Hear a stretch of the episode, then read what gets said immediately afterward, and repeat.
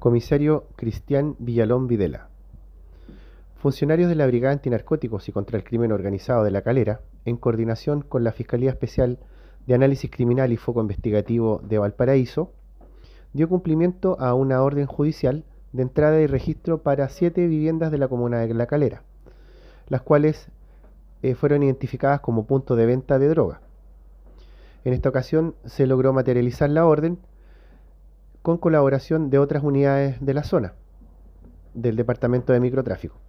Es así que se logró incautar diversa droga del tipo cocaína base, clorhidrato cocaína y cannabis, además de munición, dinero producto de las ventas y elementos de dosificación de la misma droga.